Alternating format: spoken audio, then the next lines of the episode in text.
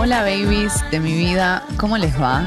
Este es mi podcast Lucía y sus gemelas y voy a hablar sobre astrología, esoterismo, feminismo y ecología y todo lo que me gusta.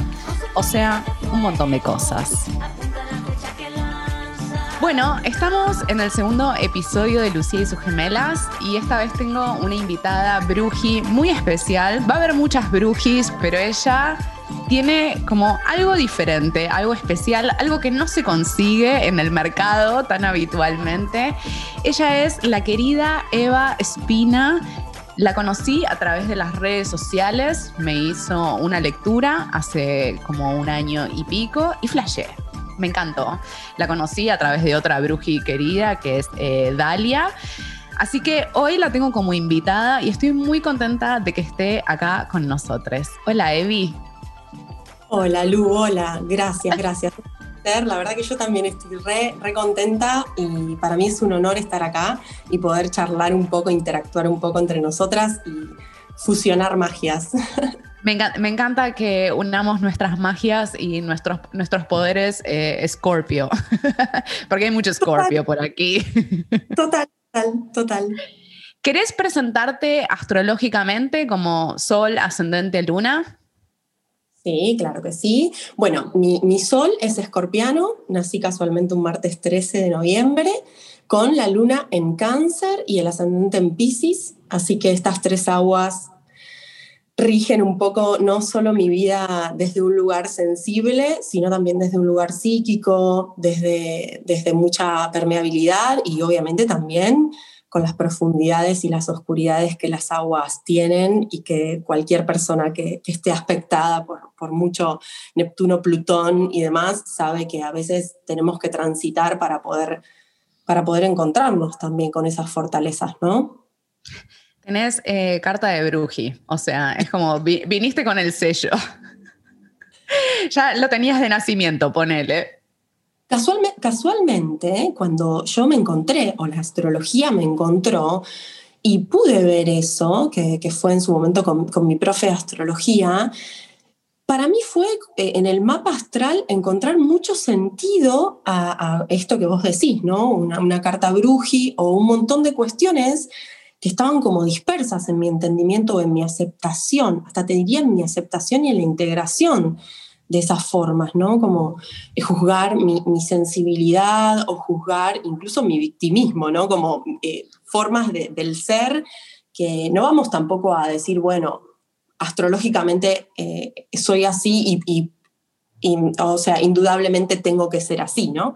Pero bueno, uno se encuentra en la astrología y empieza a darse cuenta que eso que quizás rechaza no es más que también su propia potencia o las propias formas que uno puede hacer florecer o, o incluso abrazar, incluso abrazar desde un lugar de, ok, ok, ok, sé que este torbellino también es parte de mi ser y, y bueno, y para algo me va a servir o para algo va a sumar y probablemente eso sea eh, gran parte de la sabiduría que la astrología nos da, no solo en el nivel eh, masivo o en el nivel em, máximo, ¿no? desde lo macro, sino también desde lo, desde lo micro y desde el uno.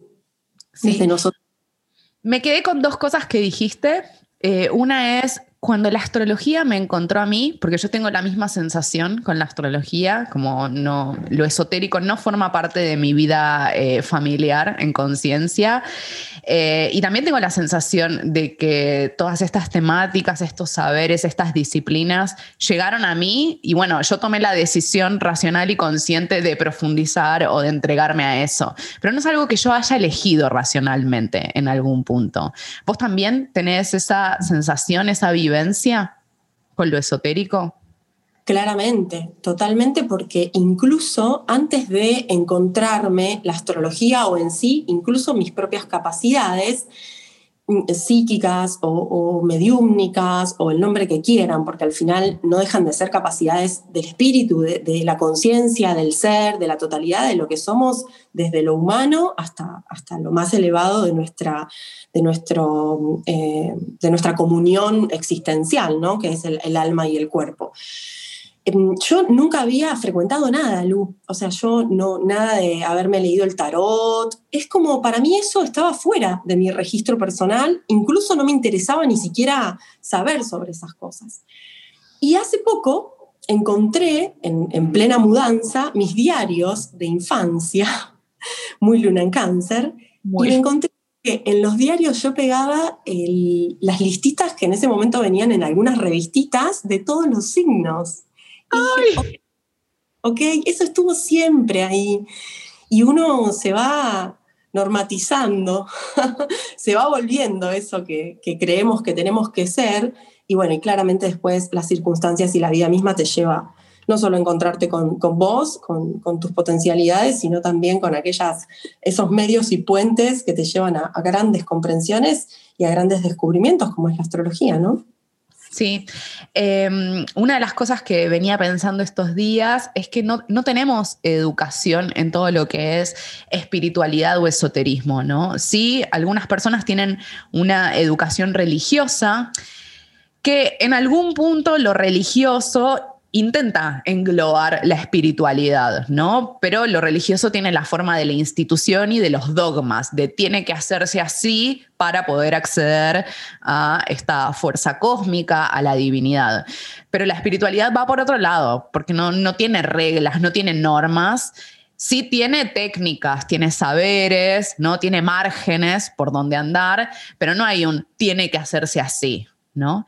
Em, eso pensaba por un lado en relación a lo que decías y por otro lado pensaba en algo que dijiste antes, que es que eh, vos tenías como, bueno, como estas oscuridades, ¿no? Y estos lugares de víctima. Entonces yo pensaba en tu carta que es como súper acuosa y aplica a las personas que tenemos mucha energía de agua, que bueno, sí, el agua tiene un nivel sutil que es el de, no sé, la espiritualidad, lo mediúmnico, eh, la potencia psíquica, la empatía, pero también tiene otro registro como mucho más denso que es eh, el rollo emocional, ¿no? Como la víctima, el drama. Eso también es el agua. ¿Cómo fue un poco tu tránsito, si querés contar algo de eso? Total, total, la manipulación. La manipulación también. El agua tiene, tiene, o sea, yo creo que astrológicamente, y, esto eh, aplica para todo, todo tiene su luz y su sombra. Y eso es creo que parte de lo que la espiritualidad realmente abraza, la sombra lo real, porque si no, otra vez volvemos a caer en estructuras en las que uno em, entra como en un ABC de la felicidad, en un ABC del lograr y ser, alcanzar. Y que al final esa es siempre la, trampa del sistema, ¿no? Eh, sea por la puerta que entres. Y creo que mis oscuridades o todo lo que transité de mí misma y de las experiencias que tuve fueron también una gran eh, llave a, reconocerme tal como era, a aceptar que, que yo me iba a, correr o que iba a cambiar en la medida en la que yo me lo permitiese y en la que yo permitiera, em, por ejemplo, a, estas, a, estas, estos conocimientos eh, acercarse a mí y yo acercarme a ellos. Entonces, claramente viví momentos de sombras, momentos de mucho dolor, de mucha transformación. Incluso yo siempre cuento que mi gran despertar, y uso como las comillas con las manos, porque al final uno vive en este cuerpo, siempre está semidormido, porque es parte del ego y de la personalidad que uno tiene. Pero el gran quiebre que viví fue teniendo a mi hijo más chico en terapia intensiva durante 33 días fue un trance de mucho aprendizaje que, me llevó a estar en, ese, en esa línea entre la vida y la muerte, entre el bien y el mal, ¿no? Como diría, más allá del bien y del mal. Y creo que cuando uno es capaz de ponerle el cuerpo y de ponerle la presencia a ciertas experiencias que nos hacen tocar fondo, realmente ahí aparecen esos diamantes, ¿no? Estas zonas plutonianas que nos llevan a darnos cuenta que al final en el fin de la cueva está la, está la piedra preciosa. Pero bueno, uno en ese momento lo vive o yo lo viví en ese momento con toda la humanidad posible, porque tampoco la espiritualidad nos salva del dolor, tampoco la conciencia de un mundo espiritual o de los seres superiores nos sacan eh, la capacidad de sentir y, de amar o de, o de sufrir por las cosas que a veces la vida nos presenta y que después uno entiende y comprende que tal vez esa experiencia vino para hacernos crecer. Pero bueno, en el momento uno la tiene que vivir y ponerle la piel y, después curar esa herida y bueno, y recién de ahí decir, ah, ok, acá está mi, ungüento que, ¿no? del veneno, pero fue, fue difícil. No eh, cambiaría. No cambiaría Me nada. con esto que estás diciendo de que lo que te abrió a otro tipo de percepción fue estar muy cerca de la muerte, ¿no? Y yo tengo la sensación de que son esas experiencias como muy extremas, de mucho dolor, de mucho sufrimiento, las que como habilitan otro tipo de comprensión, también producto de la desesperación, ¿no? Como, bueno, eh, necesito que haya algo más allá y de hecho esa es como la crítica que nos hacen habitualmente desde otros entornos, ¿no? Entornos más eh, cientificistas o escépticos, ¿no? Como, bueno, sí, este mundo eh, no tiene ningún sentido y bueno, necesitamos algún tipo de salvataje. Y pensaba si es posible que se produzca un despertar, una apertura otro tipo de conciencia sin ese dolor. Yo porque plutoniana, entonces mm, yo me abro a la vida desde ese lugar. ¿Vos crees que existe posibilidad de abrirse a otra conciencia desde la alegría, por ejemplo? Yo creo que sí, y lo he visto en otras personas. E incluso después de esa experiencia, yo transformé muchísimo las experiencias que hoy vivo. O sea, em, considero que el dolor es un catalizador en nuestros cuerpos, es como algo que también te dice stop. Entonces te, obliga un poco a mirar. Yo creo que estaba negándome tanto, estaba negando tantas cosas que quizás la experiencia traumática lo que vino es a, ponerle un, un, freno a algo y a detenerme a mí y en esa quietud pude escucharme. Entonces, probablemente haya muchísimas personas que vivan estas experiencias de manera diferente porque somos diferentes.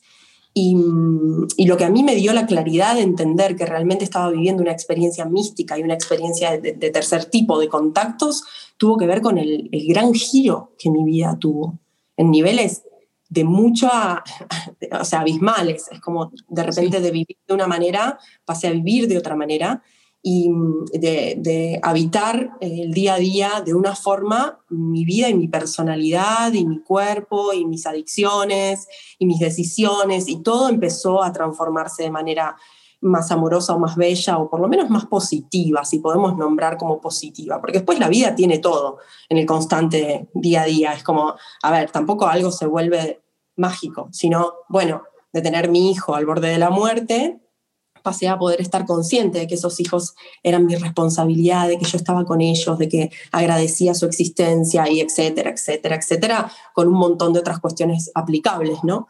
Em, pero sí, para mí la espiritualidad está al acceso de, de, nuestra mente y de nuestro día a día desde cualquier emoción. Ahora, tal vez somos hijos del rigor, tal vez necesitamos sentir que se termina el mundo para hacer cambios, ¿no?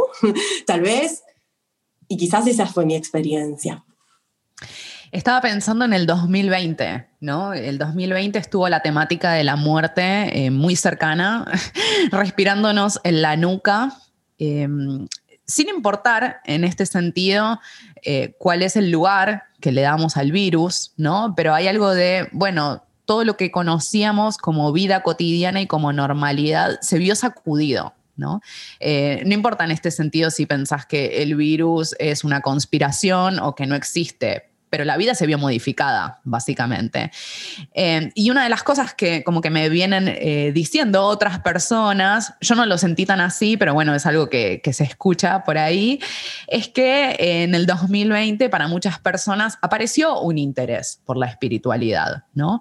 ¿Vos percibís esto, registrás esto de como 2020 y estas experiencias cercanas a la muerte, ya sea biológica de las personas o de la cotidianidad como la conocíamos?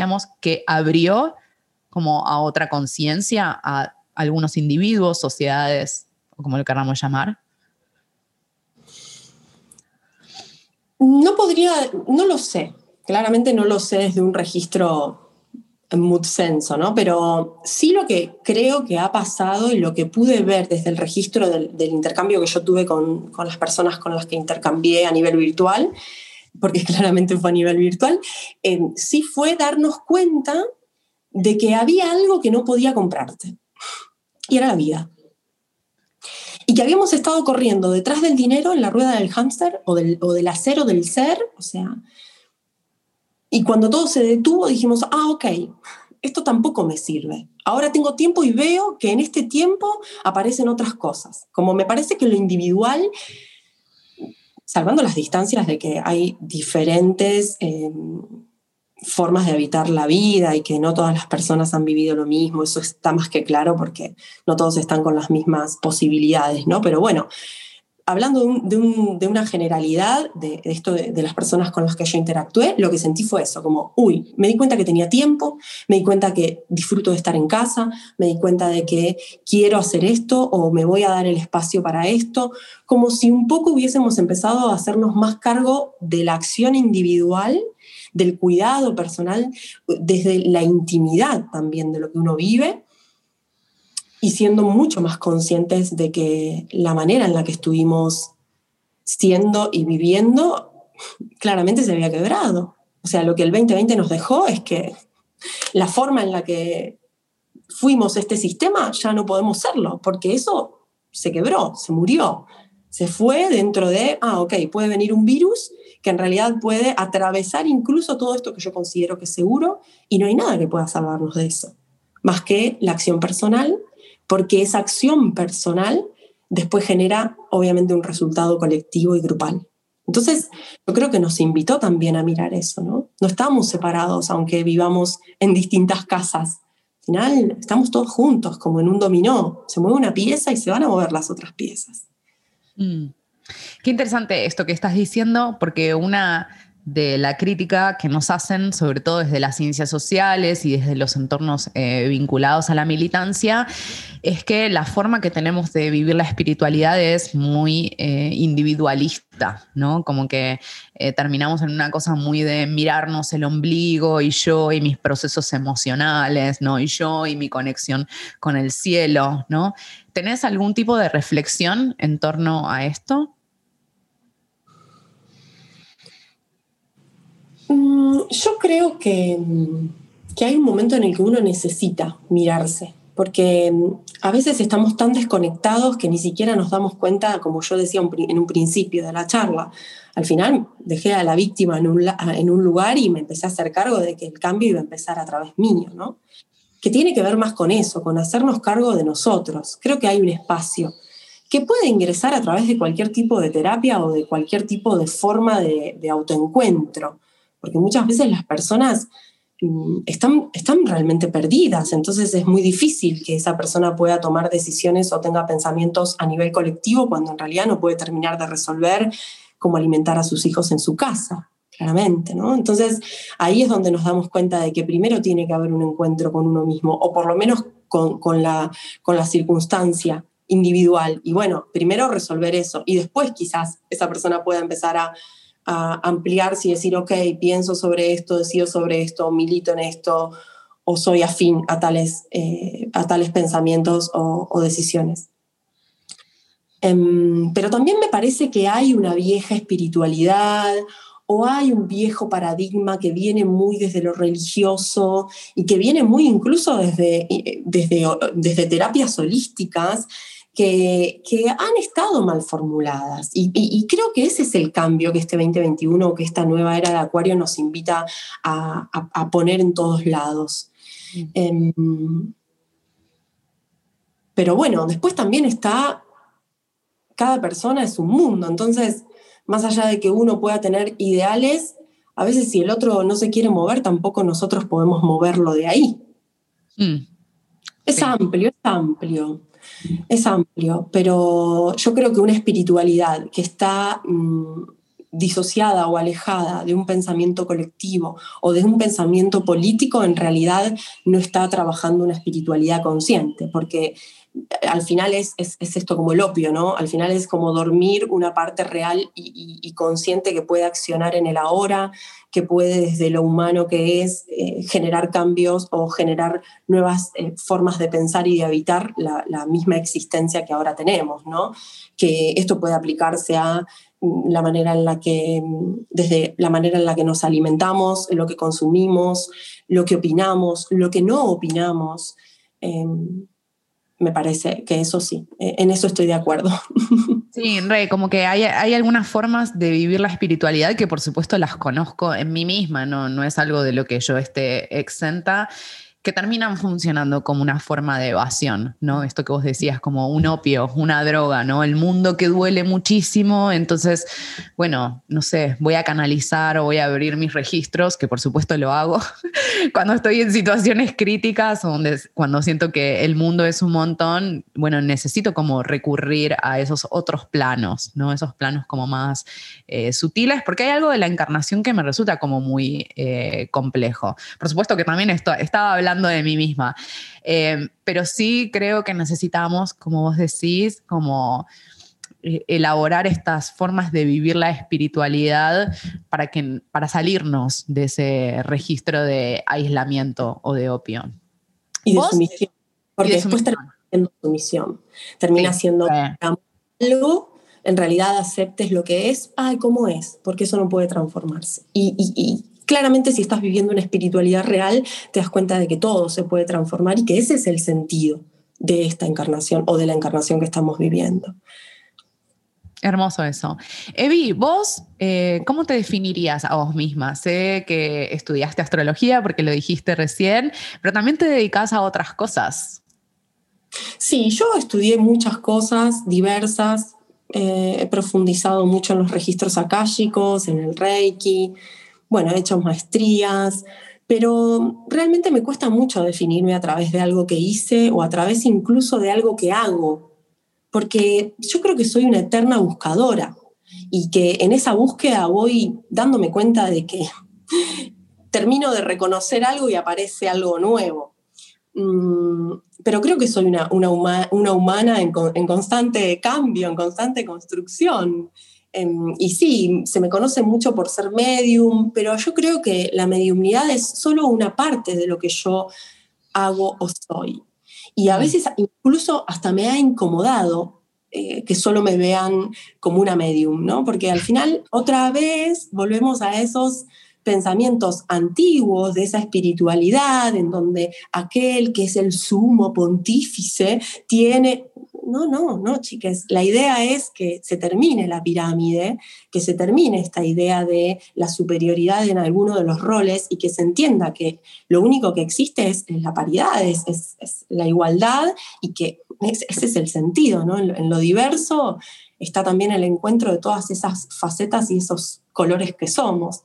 Entonces, definirme me cuesta muchísimo, pero por el momento soy una humana. Por el momento soy una humana. En cualquier momento puedo convertirme en planta, igual. podría, podría.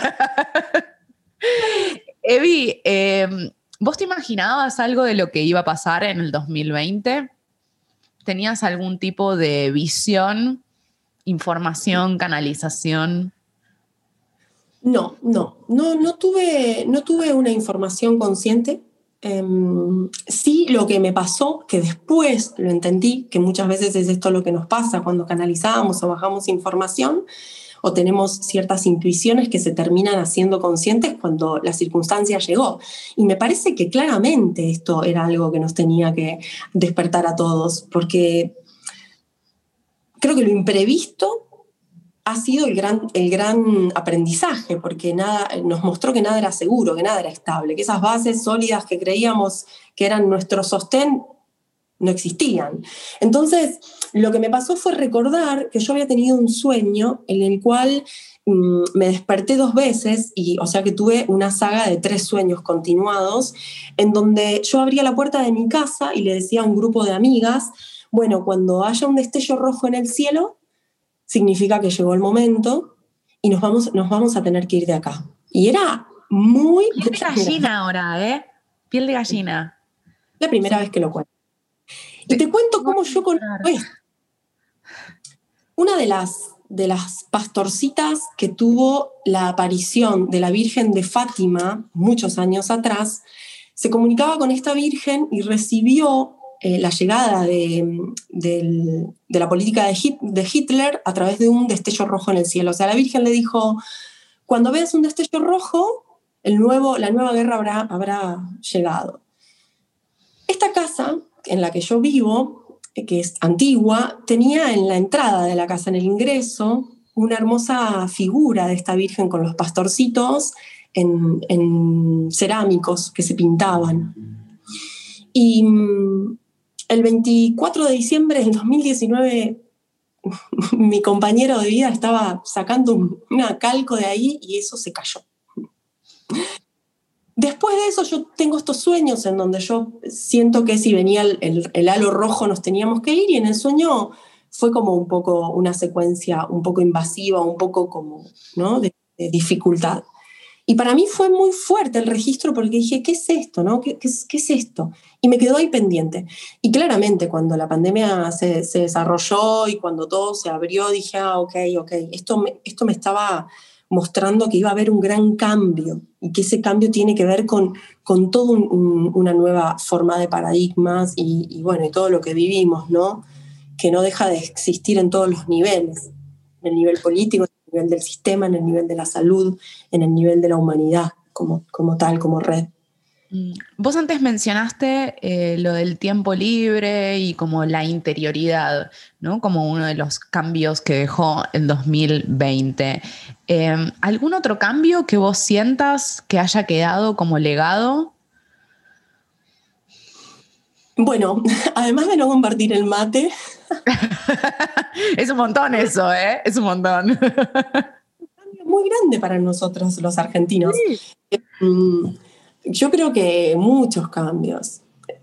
Bueno, el primero es esto, ¿no? No hay forma u orden u estructura que pueda darte la seguridad que, vos mismo no te das o que uno mismo no va construyendo en su accionar y que a veces eso no solo tiene que ver con un hacer, sino también con un ser, con saber cuáles son nuestras, nuestros ideales, con respetarlos, con hacerlos valer, eh, darnos cuenta de que el cambio tiene que ver con un... Eh, con un seguir en día a día alimentando y bueno, como vos decías el año anterior, este es un año semilla, bueno, sentir que de ese año semilla pasamos a un año de brote, a un mm. año en el que vamos a empezar a generar esos cambios a través de acciones y de creaciones nuevas, porque no existe, porque lo establecido ya, ya no puede ser, ya no, ya no encaja. Entonces, ¿cómo pueden ser esas nuevas formas de estar en grupo? ¿no? Mm. ¿Para qué es importante estar en grupo? ¿Qué podemos generar cuando nosotros estamos en grupo? Y así, bueno, muchas otras cosas, que ni hablar, que tienen que ver con la ecología, con el Re uso la de, ecología. Con el uso de, nuestro, de, de, de nuestros, eh, de nuestro cotidiano, desde la ropa, todo, aplica para todo, el cuidado del agua. Como que hay algo que en el 2020 se volvió más eh, minimalista, ¿no? Podríamos decir, como muy, no necesito tanto Sí. una cosa voraz que en algún punto, para algunas personas no, porque si miramos a nivel macro, bueno, el 2020 fue muy destructivo en Argentina con los incendios y las deforestaciones, ¿no? Pero sí percibo que eh, hay muchas personas que están diciendo, che, esto como no está bien, lo teníamos muy naturalizado, normalizado, no está tan bueno, ¿no? Como no, no necesitamos esta lógica. Total, no necesitamos esta lógica, no necesito comer esto, no, mm, ¿para qué tengo tanto si al final creo que esa detención nos hizo reconocer esas, esas nuevas formas? Ah, ok, mira toda la ropa que tengo, ahora que, no, ahora que no me puedo mover de casa, ¿para qué tengo toda esta ropa? ¿No? Como, bueno, un encuentro con un montón de, y por sobre todo con un montón de recursos, de recursos, porque el mayor recurso que nosotros tenemos dentro del sistema es el tiempo. Hmm. Entonces, cuando apareció el tiempo, entendimos todos los recursos que nosotros teníamos al alcance, mucho más cercanos. Sí, y me parece como súper interesante que estés mencionando el tiempo, porque el tiempo es eh, algo que aparece en el plano tridimensional. En los planos sutiles no hay tiempo. en este plano, el, el, tiempo es una de las eh, variables fundamentales, ¿no? Sí, sí. Y bueno, y ahí es donde nos damos cuenta de que, ok, el tiempo es una ilusión, mi espíritu es eterno. Sí, bueno, pero yo sigo encarnando este cuerpito. Exacto. Este cuerpito me pide aquí ahora que yo valore desde el tiempo hasta, bueno, ¿no? El, el, el consumo del plástico. Y hay veces en las que, y me ha pasado, estar haciendo una ecobotella y decir, ¿qué hago yo haciendo esto si y bueno, habrá que volver a esa acción común que después en el resultado es, es lo colectivo. Y, y, todo esto del uso de la informática o del uso de, de, nuevas formas de tecnología, ¿no? empezar a hacer red en, otras, en otros eh, espacios, ¿no? Casi en un momento me sentí un holograma, dije, ok, necesito ver a un otro y abrazarlo porque yo no, puedo más. Re, re hologramas, re. ahí. Y, ahí. Y ahí nuevamente aparece también esto de, bueno, ok, porque estamos en las redes todo vale, cualquier cosa que exponemos en las redes es, verdad. Yo creo que este año nos invita no solo a registrar el tiempo de consumo que tenemos, de comunicación y de lectura y de impacto visual por las pantallas, sino también decir, bueno, ok, compro todo esto que compro o, em, puedo empezar a destilar también la información que recibo, porque la superinformación es la que también nos tiene a todos con la cabeza como nos tiene por momentos. ¿No? Explotado, sí. Fuera de foco. Mm. ¿Vos cómo haces eh, para lidiar con este mundo? ¿Cuáles son como tus prácticas rituales eh, cotidianos que como que te ayudan a lidiar con la vida, con los desafíos que se presentan? A veces no es fácil. Creo que me pasa como le pasa a todos. Hay días que elijo no consumir información de la afuera, hay días que, que me informo.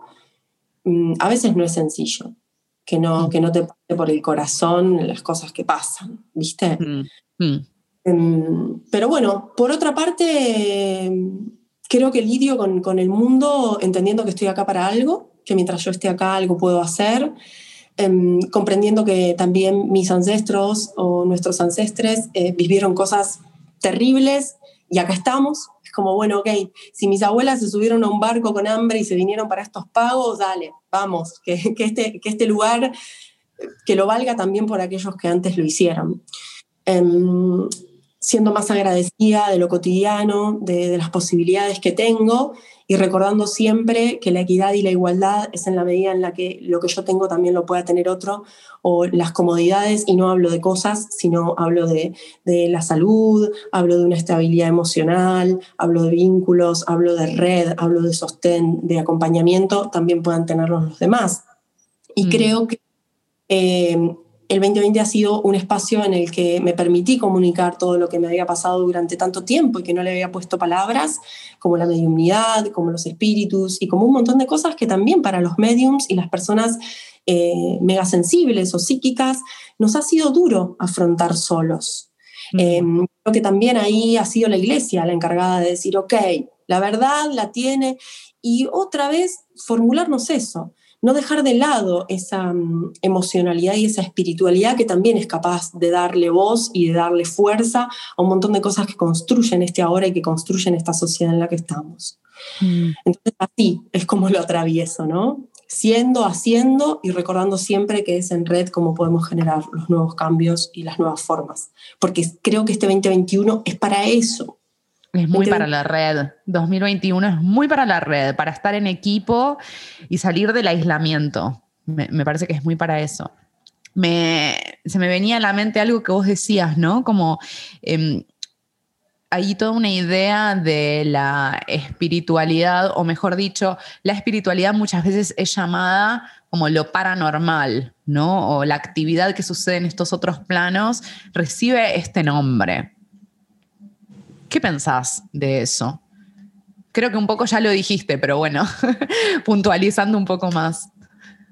Y yo creo que la normalidad es, es el resultado del observador que cada uno es, porque mm. por eso cada persona se percibe diferente y habita diferente, no solo su cuerpo, sino también su propia existencia. Es como lo que para uno es hermoso, para otro puede ser desagradable.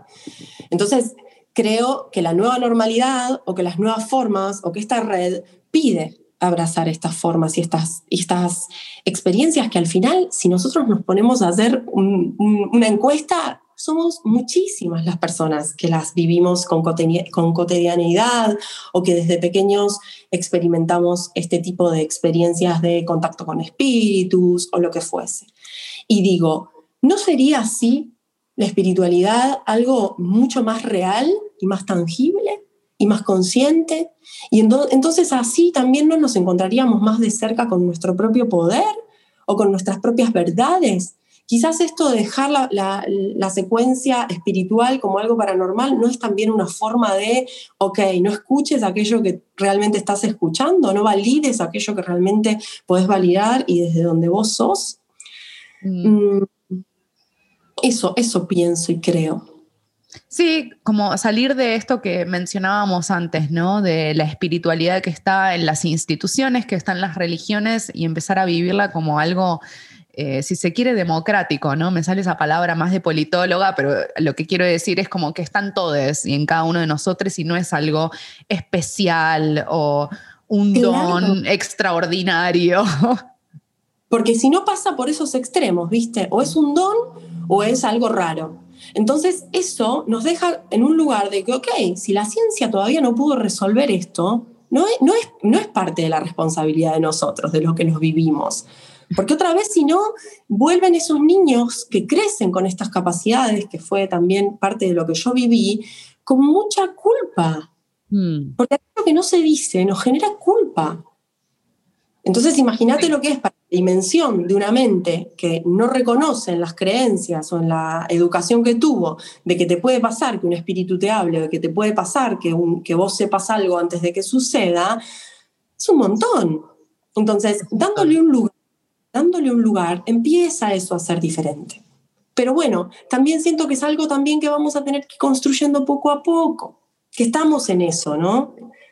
Sí, yo siento que en el 2021 va a crecer mucho el discurso cientificista, que muchos de esos discursos son muy anti-esoterismo, pero también creo que va a crecer con la misma potencia eh, las personas que están interesadas en lo esotérico. Así que, eh, bueno, se viene eso. Creo que, es como parte del desafío con, con el que vamos a tener que lidiar 2021 son parte. Y creo que, la ciencia es una gran herramienta de, Por supuesto. ¿verdad? Por supuesto. Por supuesto. La mayoría de las personas esotéricas que yo conozco eh, no son anticiencia. eh, incluso yo misma, y bueno, ahora te estoy escuchando a vos, pero eh, casi todos somos como, bueno, son dos formas de acceder al conocimiento. Una se ocupa de determinada área de la vida y otra de otra, quiero decir. Eh, no tienen por qué ser antagónicas, sino, yo creo, complementarias. Claro, claro. Y bueno, algo que me maravilló del 2020, porque yo estuve compartiendo los seminarios de mediumnidad, en donde el tercer seminario aborda la temática de la muerte, es que dentro del seminario había muchísimos médicos, médicas, médicas. O sea. ¡Qué bueno eso!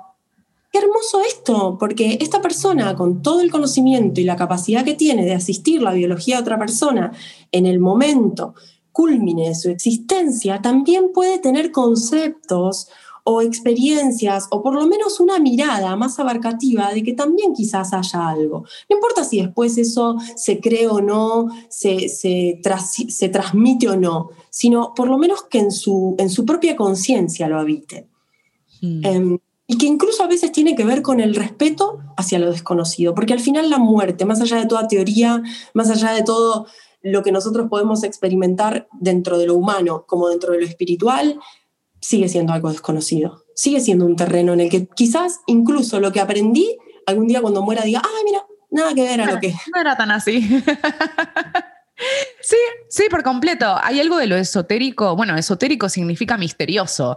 Así que hay un punto donde siempre algo se nos va a escapar, ¿no? Em, tengo, tengo esa sensación y nos lleva a un lugar de humildad también, eso. Y es importante recordar eso.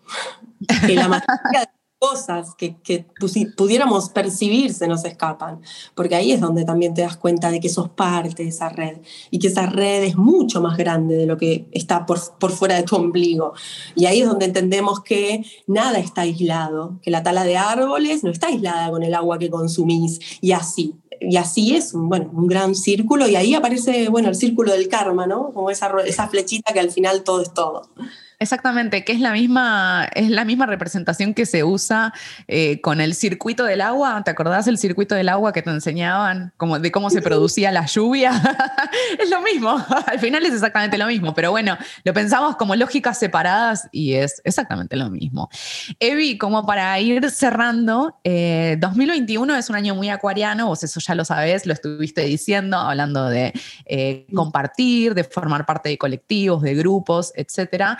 Y un poco como chiste, aparece en redes sociales, pero yo creo que no es tan chiste, que van a venir los extraterrestres. ¿Qué pensás de los extraterrestres? Bueno, pienso que... ¿O qué sentís? Pienso que, que desde siempre la humanidad ha tenido ciertos registros de experiencias que estén por fuera de la Tierra que considero que como hay vida en este planeta, puede haber vida en múltiples, en múltiples formas en otras, en otras eh, no solo en otros planetas, sino también en otras partes de esta, de esta galaxia, universo. Para mí, el mundo espiritual también me ha llevado a tener conexiones con seres de otras dimensiones y para mí también eso habla de algo extraterreno. Em, y siento que tal vez mucha de la información que tenemos nos aleja de poder percibir realmente cómo son estas conciencias porque nos imaginamos el típico marciano, ¿no? La cabeza gigante, verde, un plato volador. Sí, sí, y la necesidad de conquistarnos, ¿no? Le pusimos También. incluso... Sí. Tan humano Em, que duele. humano patriarcal, sobre todo. Total. Em, y bueno, eh, creo eso, ¿no? Que tenemos que estar abiertos a lo nuevo, sí, sí. Eh, he visto muchos videos, muchos avistamientos este 2020, final de 2020 ahí con el eclipse y comienzo del 2021, se está plagando como de información. Em, y considero eso, que sí, que sí es un año 5 y que es un año que nos busca encontrar la propia verdad y a encontrar eh, las nuevas fuentes de comunicación y de cambio. También va a ser un año que nos va a invitar a abrirnos a lo diferente en todos, todos los niveles que, que estamos y que existimos. Y que probablemente tenga que ver también con, con nuevas formas de ver el universo, de, ver la, la conciencia y la vida. Em, eso, eso siento. Bien, sí, o sea que podríamos eh, decir que a veces estos eh, maestres, eh, guías que se presentan para los que somos lectores de registros akáshicos, podrían llegar a ser extraterrestres. Sí, claramente, claramente. Pueden ser conciencias superiores de, de esferas o de, de campos sutiles o, o constelaciones de estrellas incluso, en las que habitan otras inteligencias que son anteriores a nuestra inteligencia y que un poco somos esa misma cadena de ADN, pero que fue tomando distintas formas para poder habitar distintos mundos. Mm. Porque acá necesitamos este cuerpo, pero quizás Mm. en otras zonas no. Pero bueno, esto es, es también algo nuevo y que le están poniendo voz otras personas y, y que en, lo po- en el poco contacto que yo he tenido con estos seres, lo único bueno que me he llevado siempre ha sido la sensación de amor y la sensación de conciencia evolutiva que vibran, que Mm. tienen. Sí, súper interesante. Eh, yo tengo la sensación de que he tenido conexión con extraterrestres cuando estaba en India el año pasado eh, y que han aparecido cuando, bueno, cuando necesitaba o cuando estaba disponible para acceder a, a esa- a esas fuentes de información, ¿no? También porque eh, no sé, creo que por estar en India y porque hay mucha práctica de yoga y que se va abriendo el cuerpo y que yo también estaba en un momento como muy particular de mi vida, bueno, hizo que tuviera como esa percepción y en algunos momentos del 2020 también, pero no es algo que me pasa a menudo. Así que eh, gracias por esta información. Estoy segura que muchas personas que están escuchando esto van a decir, ah, ok, bueno, puede ser. Sí, tal vez sea eso.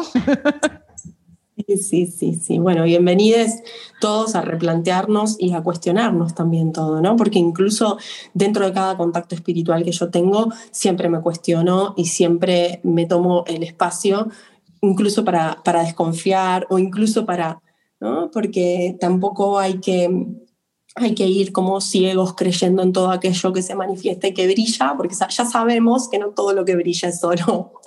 Así que...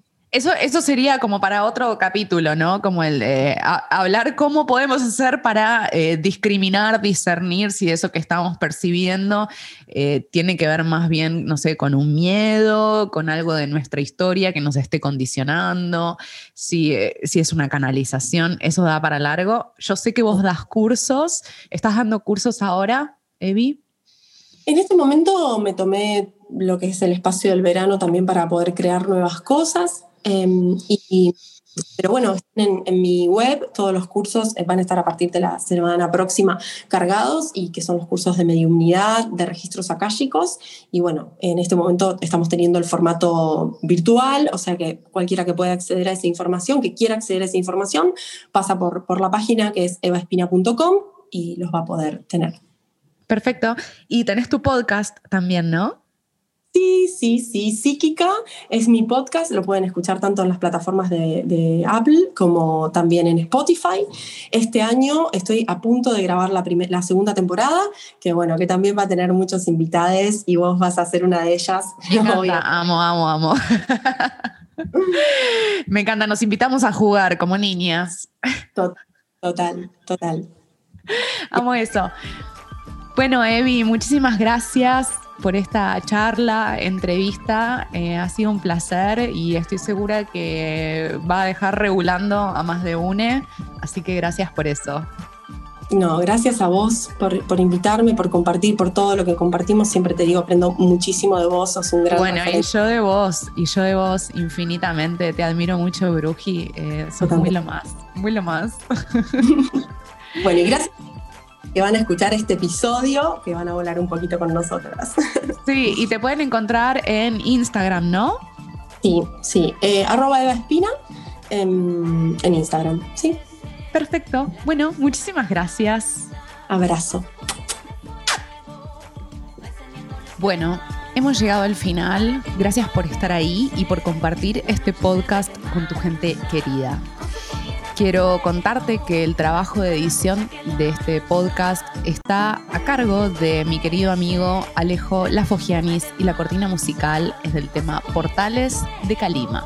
Un abrazo muy grande, les quiero infinitamente.